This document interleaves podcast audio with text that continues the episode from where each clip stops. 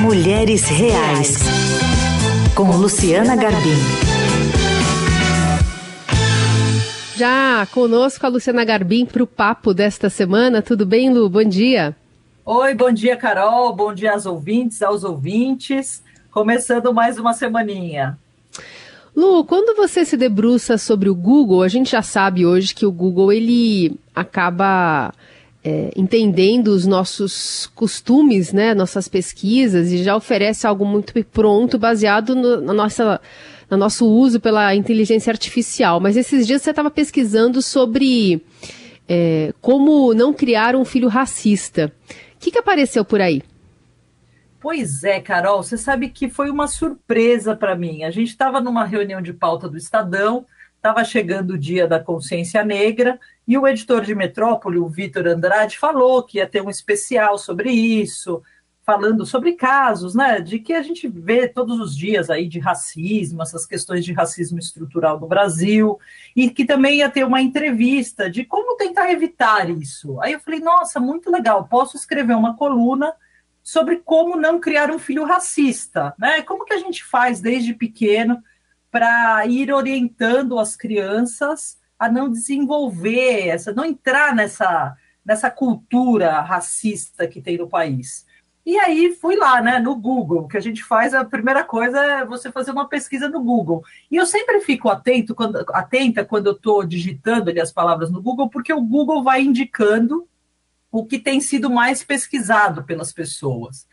E, e, é muito interessante, assim, porque você começa, né? Como não? Como não criar? E aí vão aparecendo várias coisas. Então, por exemplo, no Como Não Criar um Filho, aparecia como não criar um filho narcisista, como não criar um filho machista, como não criar um filho mimado, como não ter um filho, mas nada de como não criar um filho racista. Assim. Não é uma pesquisa que é muito feita a ponto do Google indicar ali para quem está fazendo essa esse tipo de busca.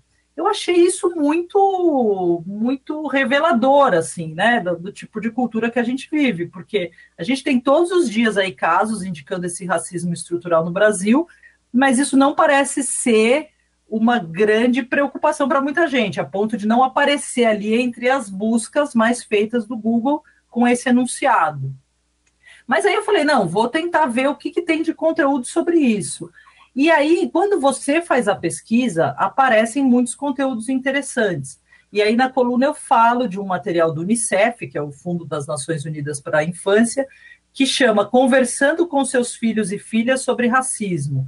Dicas para iniciar e manter essa conversa importante. Então, é a partir daí que eu construí essa coluna com dicas do próprio Unicef sobre o que, que você tem que fazer, de acordo com a faixa etária do seu filho, para estimulá-lo a não ser racista, né? A, a, ver o mundo de uma forma mais ampla e evitar cair nessas, nesse, nesse costume né, horrível que ainda tem muito no Brasil.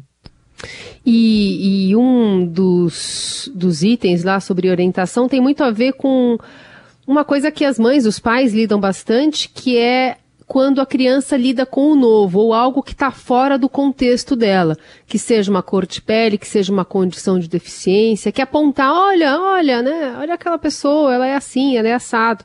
E normalmente o nosso comportamento é de tentar minimizar aquele constrangimento na hora, né?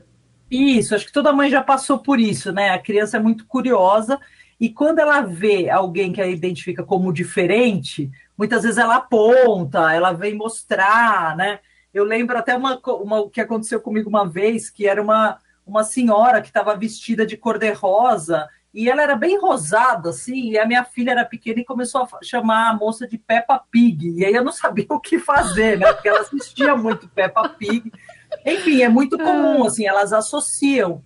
Mas tem muito isso, assim, principalmente crianças menores de 5 anos, dela apontar o que ela vê como diferente. E muitas vezes os pais falam isso, não, não fala isso, fica quieta. Só que aí na cabecinha da criança, aquele tema vai virando meio um tabu, né?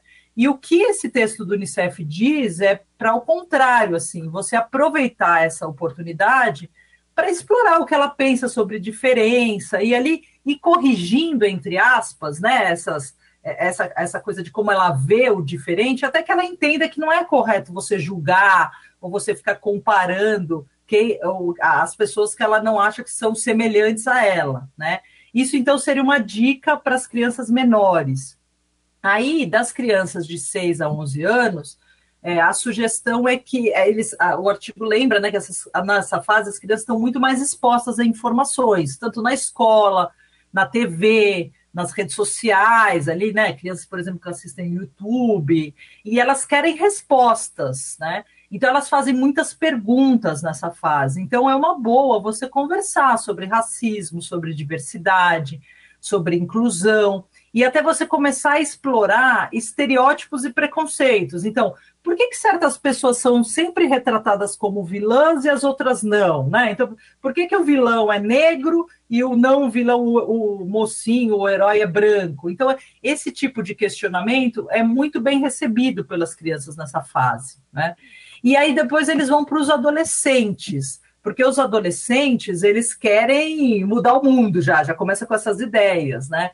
Então, é, também você perguntar o que os adolescentes pensam sobre esse tema do racismo, da, da discriminação, você sugerir novas perspectivas, novos debates, novos temas de discussão dentro desse assunto, e você até encorajá-los a agir contra o racismo, né? Agir, por exemplo, nas redes sociais contra o racismo.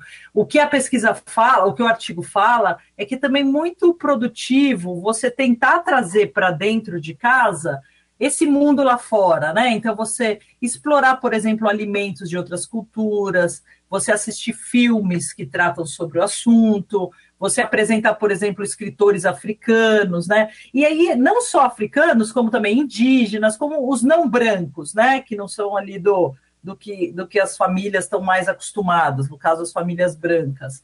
Então, assim, é, é muito importante que você apresente outras culturas, outros mundos, para que não só o adolescente, como as crianças também, é, aprendam mais, cresçam mais, é, vejam outras coisas que não são só as que estão dentro de casa habitualmente. E até aproveitar todos esses ganchos, querendo ou não, a indústria, por exemplo, do cinema tem apostado cada vez mais em falar ou colocar personagens ali fora desses estereótipos, né? Tem é, gerado discussões, porque aí você usa esse gancho para conversar com a criança, né, Lu? Isso mesmo. E aí a coisa mais importante, Carol, é, para a gente poder ensinar, a gente como pai poder ensinar, primeiro a gente tem que refletir sobre os nossos próprios preconceitos, né? Então, isso é uma coisa que, que o artigo do Unicef fala muito. Nós precisamos refletir sobre o que a gente pensa, a gente precisa encontrar ali, às vezes, preconceitos que, tão, que estão escondidos, para aí a gente poder passar para os nossos filhos o que a gente acha importante. Então, uma dica é você sempre aproveitar as oportunidades para você poder desafiar né, esse racismo que está aí, essas situações que vira e mexe a gente se depara. E a gente demonstrar gentileza, demonstrar empatia e sempre mostrar para a criança, para o adolescente, o quanto é importante você defender o direito de cada pessoa ser tratada com dignidade e com respeito. Muito bem, essa Luciana Garbim com essa reflexão sobre racismo, especialmente, né, como abordar esse tema com os pequenos aqui no Mulheres Reais. Na segunda-feira ela está de volta conosco. Um beijo, Lu. Obrigada, Carol. Até semana que vem.